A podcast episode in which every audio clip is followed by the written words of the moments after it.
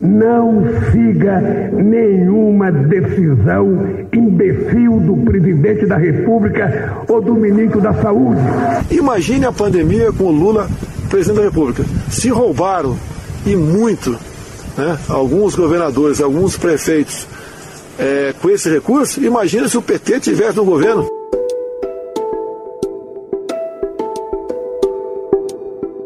O jogo eleitoral mudou completamente após o ex-presidente Lula se tornar elegível. Com isso, as chances de uma repetição do que vimos em 2018 ficaram ainda maiores. A polarização entre o PT e a direita bolsonarista. De uma maneira geral, não se trata de uma polarização apenas no campo ideológico, mas, especialmente, entre as figuras em si no caso, Bolsonaro e Lula. Para alguns analistas, esse fla-flu é favorável para os dois lados da disputa, pois se aproveita da ideia de um inimigo a ser combatido. Não importa quem seja o adversário, se for Bolsonaro, se for sabe, o PSDB, se for o PSL, se for o DEM, se for qualquer partido. O Lula está comemorando cedo, no meu entender. Vai para o pleno essa decisão do ministro Fachin. Nesse contexto de antíteses, uma pergunta tem martelado a cabeça dos estrategistas políticos. Existe viabilidade para um meio termo nessa disputa? Alguém de perfil mais moderado, que tenha a capacidade de se afastar dessa briga e se tornar competitivo para 2022?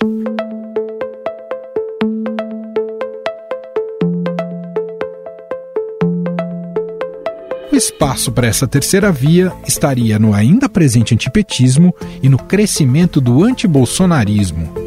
Basta acompanhar as recentes pesquisas que mostram um avanço na rejeição do presidente, principalmente por causa da pandemia. A aprovação pessoal do presidente é o que você vê na linha vermelha, o ruim ou péssimo. Subiu de 47% na pesquisa passada para 52%.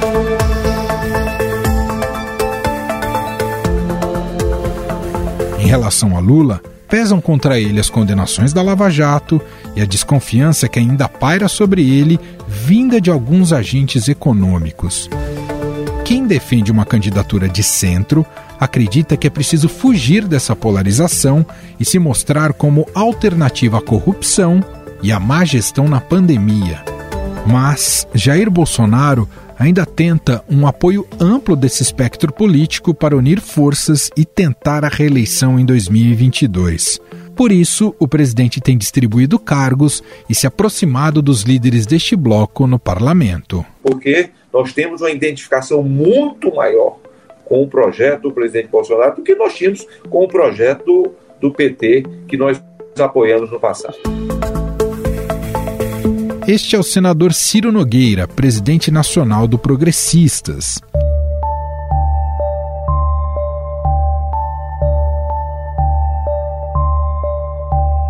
Mas outras legendas importantes do bloco de centro, como o DEM, PSDB e MDB, tentam se unir para encontrar uma alternativa viável para o pleito. Essas lideranças estiveram à frente da articulação do Manifesto em Defesa da Democracia, que reuniu seis presidenciáveis, entre eles Ciro Gomes. E a formulação, em ambiente muito difícil e complexo, de um projeto nacional de desenvolvimento. Esse projeto, para ser viável, tem que tomar uma parte do centro político da sua tradicional relação umbilical com a direita.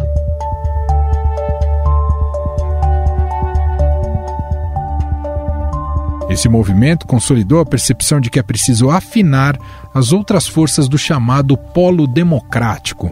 Esse é, inclusive, o nome do grupo de WhatsApp que reúne essas lideranças. Por ora, ainda não há consenso em relação aos nomes que estão colocados à mesa. Alguns já levantados são os governadores João Dória e Eduardo Leite, do PSDB, o apresentador Luciano Huck e os ex-ministros Sérgio Moro e Luiz Henrique Mandetta. Nós precisamos enfrentar esses dois é, é, líderes populistas inconsequentes. No, no português deles não existe a palavra me desculpa, eu errei.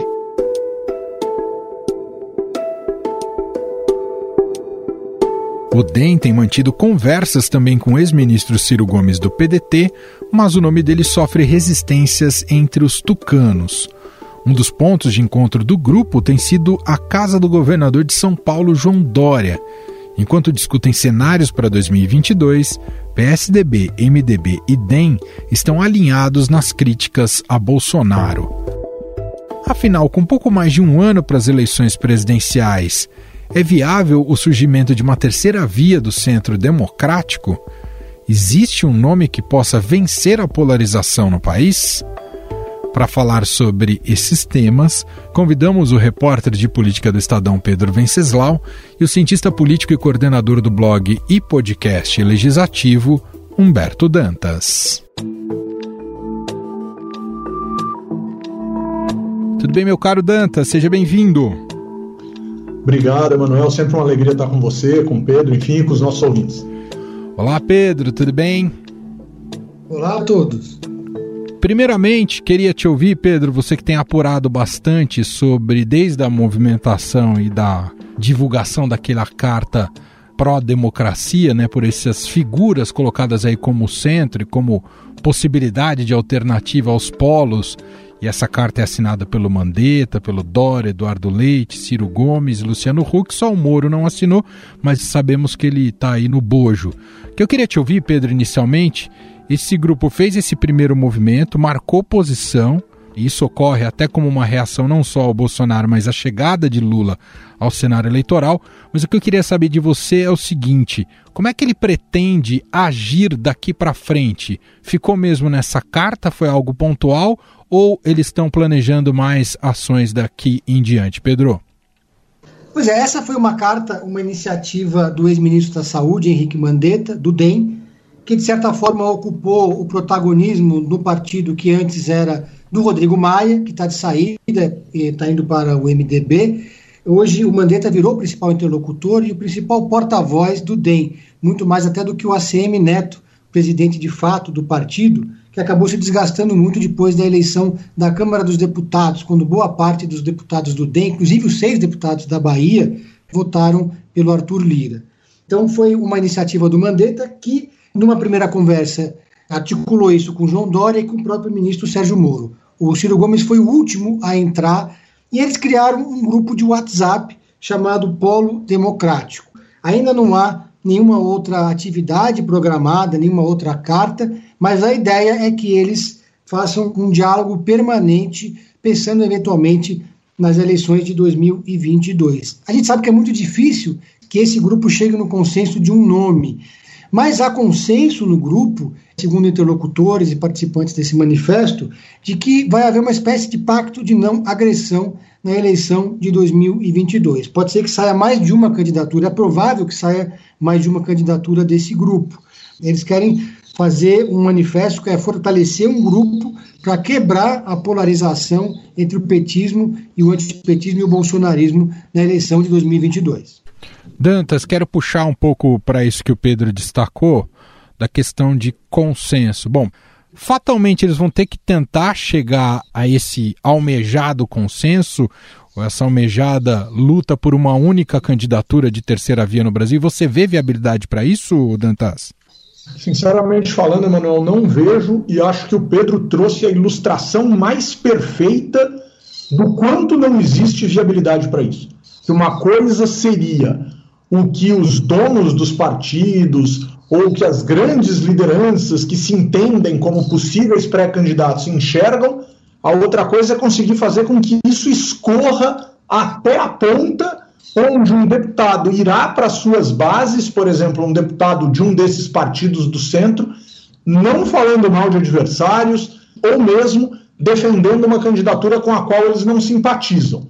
Então vamos supor a seguinte situação: o Democratas lança Mandetta como candidato à presidência da República e como vice na sua chapa teria alguém do PSDB. Estou aqui pensando em algo que eu acho absolutamente improvável de acontecer.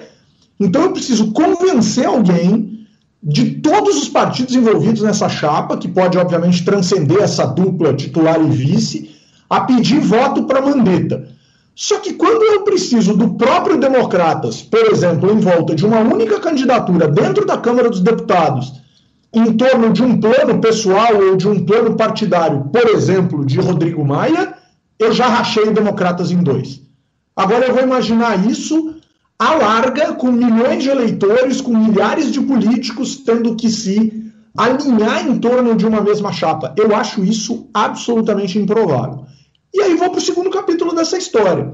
Suponhamos que essa polarização entre Bolsonaro e Lula, de alguma maneira, um desses polos se derreta no ano que vem por qualquer razão e a gente tenha, por exemplo, dois desses candidatos ao centro disputando uma vaga no segundo turno. E alguém vai lembrar: ah, você prometeu que não ia xingar minha mãe e dar de bico. Ah, meu amigo, na hora da decisão, cara, com a gente conhecendo a política do jeito que a gente conhece nesse país, que me desculpem, isso aí tá mais com cara de tentativa de propaganda para fazer o Centrão se manter na mídia e se manter nas discussões e nos debates do que efetivamente algo passível e possível de ser efetuado e levado adiante por esses políticos e principalmente pelos partidos. Você colocou o termo, Danta, centrão. Queria só explorar esse aspecto rapidamente antes de passar aqui para o Pedro Venceslau. Existe centro no Brasil ou, no fundo, é só meio? Digo meio porque as pontas estão ocupadas, ô Danta. É, na verdade, o que precisa ficar evidente aí é o seguinte: né? existe uma coisa que se chama centro, que é o centro do espectro ideológico. E existe uma coisa que é o centrão, que é uma massa amorfa, por vezes sem dono, por vezes aparece alguém dizendo que consegue controlar aquilo, etc. E não necessariamente o centrão é de centro. O centrão no Brasil é muito mais de centro-direita do que qualquer outra coisa. O que a gente está discutindo aqui é essa possível terceira via num ambiente polarizado entre Lula e Bolsonaro, se o Lula efetivamente for candidato. Se o Lula não for candidato, aí do centro à esquerda ou da centro-direita até a esquerda, vai haver espaço para muita candidatura. E aí, mais uma vez, a gente vai assistir algo que nos remeterá, em tese, à eleição de 2018, com a diferença de que o, o tal do novidade radical de fora da política alocado na extrema-direita, vai ter que dar um jeito de dizer para a sociedade o que fez.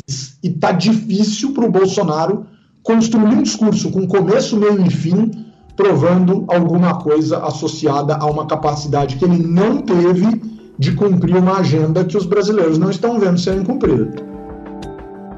Pedro Venceslau, queria te ouvir um pouco mais sobre Sérgio Moro.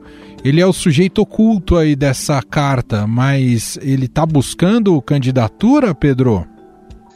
Olha, o ministro Sérgio Moro tem participado das articulações, tem conversado muito com interlocutores do mundo político, especialmente do Podemos, que é o partido mais próximo dele, senador Álvaro Dias, tem conversado com outros personagens da cena política, inclusive com João Dória, com Mandetta, mas ele aparentemente não está dentro desse jogo para 2022. Ele não quis assinar esse manifesto porque ele, ele hoje está trabalhando na iniciativa privada e tinha tem problemas de contrato para assinar um documento como esse. Mas o ministro Sérgio Moro passa por um momento delicado com o julgamento do STF da Lava Jato. E politicamente falando, há uma pressão muito grande do mundo político, dos chamados lavajatistas, para que o Sérgio Moro se posicione o mais rápido possível como candidato a presidente da República. Mas o ex-ministro tem optado por ser discreto, não tem participado publicamente de nenhum debate para 2022. Desses seis nomes que assinaram o manifesto, dois ainda não definiram se vão ser candidatos, não. Além do Moro, o próprio Luciano Huck que pesa em relação ao Luciano Huck é o contrato dele com a Rede Globo e o convite feito pela emissora para que ele assuma o lugar do Faustão em 2022, depois do segundo semestre. Há também uma pressão em cima do Luciano Huck, assim como há em cima do Sérgio Moro, para que ele comece a se movimentar de maneira mais clara, politicamente falando, se ele for mesmo candidato à presidência em 2022. De todos aqueles ali, o mais candidato de todos, digamos assim, é o governador de São Paulo, João Dória, que aparentemente vai disputar prévias com também o governador do Rio Grande do Sul, Eduardo Leite. São dois nomes que já estão colocados dentro do PSTB. Para finalizar, o Mandetta é considerado dentro desse grupo mais um candidato a vice do que um candidato à presidência de fato, embora ele tenha sido um personagem importante nos bastidores e na articulação política desse chamado campo do centro democrático.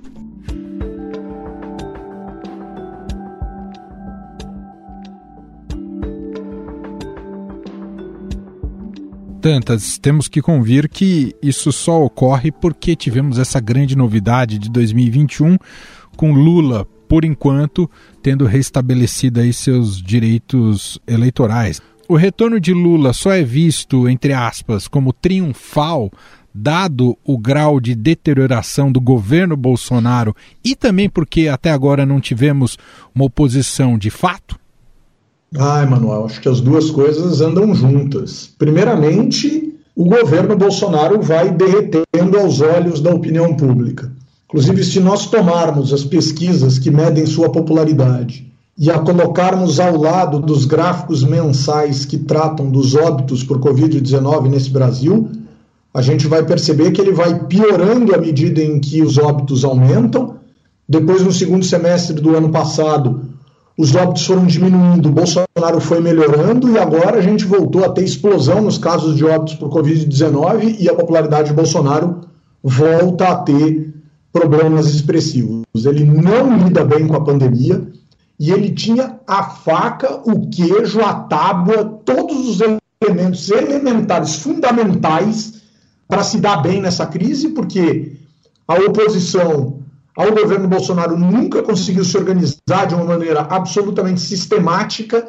E aí, essa entrada de Lula, essa volta de Lula, ela mexe e mexe muito nesse tabuleiro, também porque a gente não vê outras lideranças reconhecidas pela sociedade ou reconhecidas pelo próprio meio político como capacitadas a assumir essa posição. Acho que o Pedro acabou de tocar num ponto absolutamente fundamental, atrelado aí à figura do Sérgio Moro. Sérgio Moro se mostrou tão inábil do ponto de vista político, não só dentro do ambiente da Lava Jato, mas aderindo a este governo como ministro, sendo usado por este governo sem adicionar absolutamente nada à realidade brasileira enquanto ele foi ministro da Justiça, né? O mundo de fora da política, entre aspas, o mundo empresarial ou o mundo televisivo, etc., tem 200 ressalvas para entrar nisso, incluindo cálculos de ordem pessoal que são legítimos. Puxa, eu prefiro estar todo domingo na Rede Globo do que ser presidente da República. Quer dizer, quando a pergunta que o sujeito se faz é essa, nitidamente ele não está vocacionado para absolutamente nada que signifique o compromisso público de se apresentar para o eleitorado como um candidato à presidência da República. E aí, por fim, a gente vai ficar de novo na duplinha PSDB Democratas. E eu, e eu tinha a sensação, Emanuel, que o Democratas estava se esforçando muito mais do que aparentemente está para deixar de ser sombra do PSDB em eleições presidenciais, o que vem sendo desde os anos 90, com exceção feita 2002. Então a gente fica se perguntando aonde está todo esse esforço do PFL que mudou de nome, que virou Democratas, que conquistou a presidência das duas casas congressuais em tempos recentes, que ainda ficou com uma delas. Cadê esse partido? E aí, a gente fica imaginando Mandetta numa chapa com, por exemplo, João Dória ou Eduardo Leite, a primeira pergunta que vai se fazer é aonde está o Nordeste nesta chapa? E aí vai começar de novo todo aquele debate. O PSDB não consegue entrar no Nordeste, o Democratas um dia esteve lá e não consegue mais voltar, e etc, etc, etc. Então, são muitas perguntas. Pedro, vamos falar um pouquinho mais da situação de Ciro Gomes, ainda que esteja tente se posicionar na chamada centro-esquerda, é o um elemento estranho né, desses que assinaram essa carta, né? Mandetta, Dória, Eduardo Leite, Moro como sujeito oculto, Luciano Huck, a gente olha para o Ciro, não vê ele muito com essa turma. E a chegada de Lula ao cenário eleitoral complica ainda mais a situação do Ciro Gomes, que aparentemente não quer se aproximar do PT e tem bons motivos para isso. Por outro lado, como é que fica a situação eleitoral do Ciro, já que de uma turma não é dele, a outra turma ele não quer, o Ciro vai ficar sozinho, é isso, Pedro? Olha, vamos lembrar primeiro que em 2018 o Ciro Gomes chegou muito perto de fechar com o Centrão em bloco, né? Naquele momento lá das negociações finais tiveram várias reuniões ali com lideranças do DEM, do MDB, do PP, do PR, ou seja, um blocão de partidos que na última hora, na hora H, decidiram apoiar o Geraldo Alckmin deram ao Geraldo Alckmin o maior tempo de televisão e a maior estrutura, que não adiantou em nada, porque ele teve menos de 5%, 4% e pouco dos votos no primeiro turno. Nessa eleição, pensando em 2022, O Ciro Gomes repete essa estratégia e vem mantendo conversas também com esse centro expandido, digamos assim, especialmente com o DEM. O PDT e o DEM estão juntos em vários estados e o presidente do DEM, a Semineto, tem mantido muitas conversas com o próprio presidente do PDT, o Carlos Lupe, e também com o Ciro Gomes. O Ciro Gomes vai tentar montar uma, construir uma coligação para tentar ser, digamos assim, uma terceira via do centro democrático de esquerda. Não é fácil porque o PT vem com esse mesmo discurso e com essa mesma estratégia. O ex-presidente Lula já sinalizou mais de uma vez que pretende também disputar o Centrão e ir atrás desses partidos do Centrão para as eleições de 2022. Primeiro movimento do PT vai ser consolidar o apoio no campo da esquerda. O PSOL, pela primeira vez na sua história, sinaliza que vai apoiar o Lula em vez de ter candidato próprio. PCdoB, que sempre apoiou o Lula, deve repetir isso e apoiar de novo em 2022. O PSB, que não apoiou ninguém em 2018, se aproxima muito do Lula. Então, digamos assim que de partido o Lula já sai com essa base de esquerda para ir atrás do centrão, quem sabe até chamando um vice desse campo político.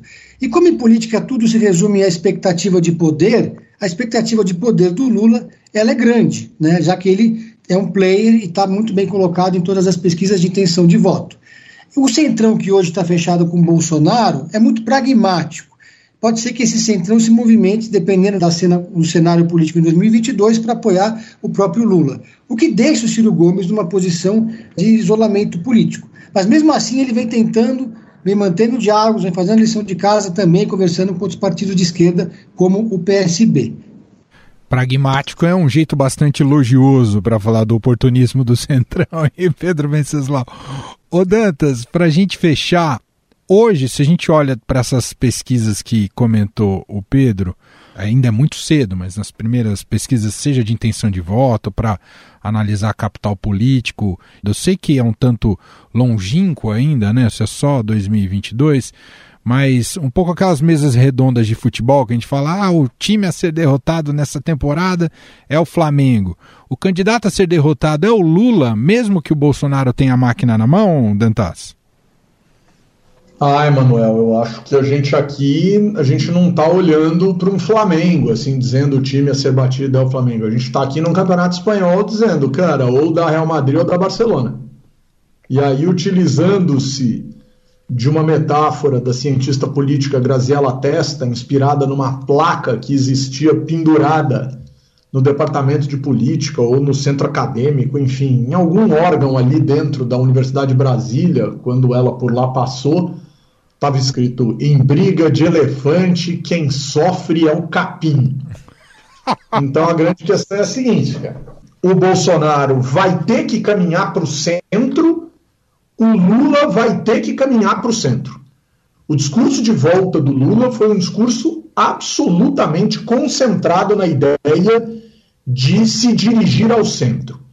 O discurso ou as atitudes do Bolsonaro na semana seguinte à, entre aspas, volta de Luiz Inácio Lula da Silva foi também algo que lhe fez flertar com o eleitorado com o qual ele não estava conversando muito. Então, ele trocou o ministro da Saúde, ele aprendeu a usar máscara, ele instituiu o comitê para o Covid, etc, etc, etc. Os dois já caminharam um na direção do outro.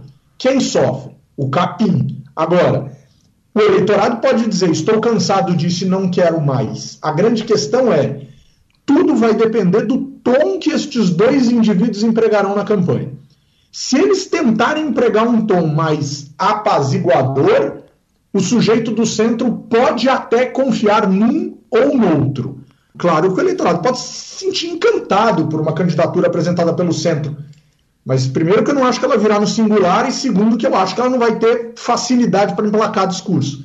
Então é assim: tem o Barcelona, tem o Real Madrid, e claro que pode ter alguma outra coisa, se a metáfora é futebolística.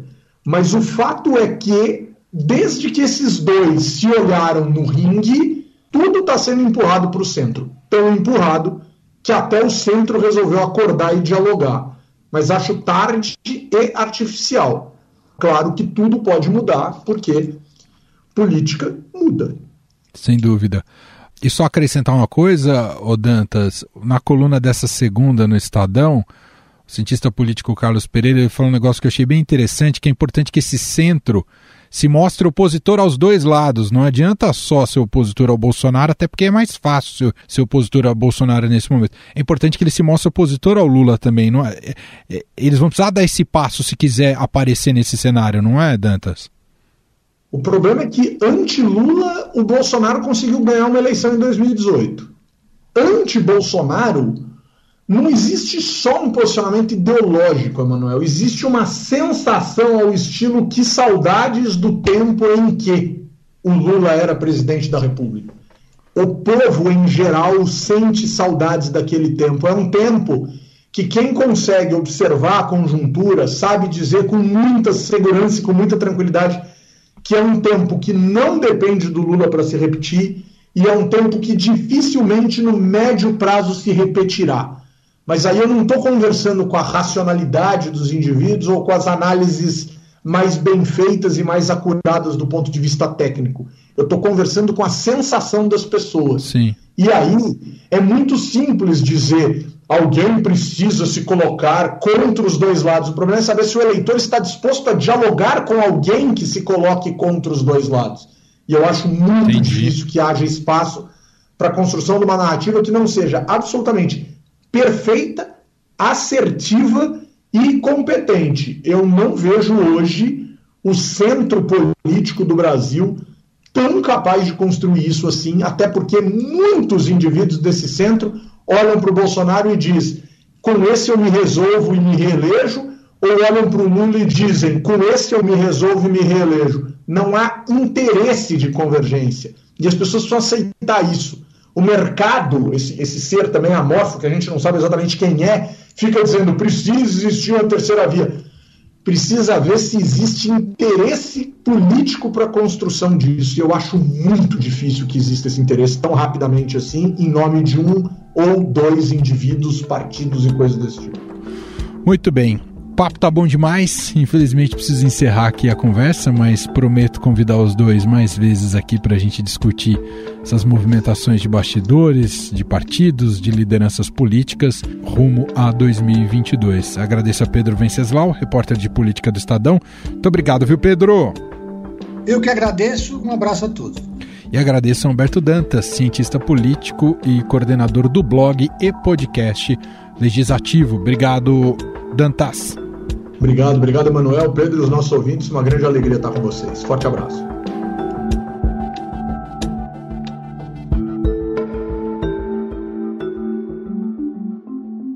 Estadão Notícias. Este foi o Estadão Notícias de hoje, terça-feira, 6 de abril de 2021. A apresentação foi minha, Manuel Bonfim. Na produção e edição, Bárbara Rubira, Gustavo Lopes e Ana Paula Niederauer. A montagem é de Moacir Biasi e o nosso diretor de jornalismo, João Fábio Caminoto. Para escrever para a gente, pode fazê-lo pelo e-mail podcast@estadão.com. Um abraço para você e até mais.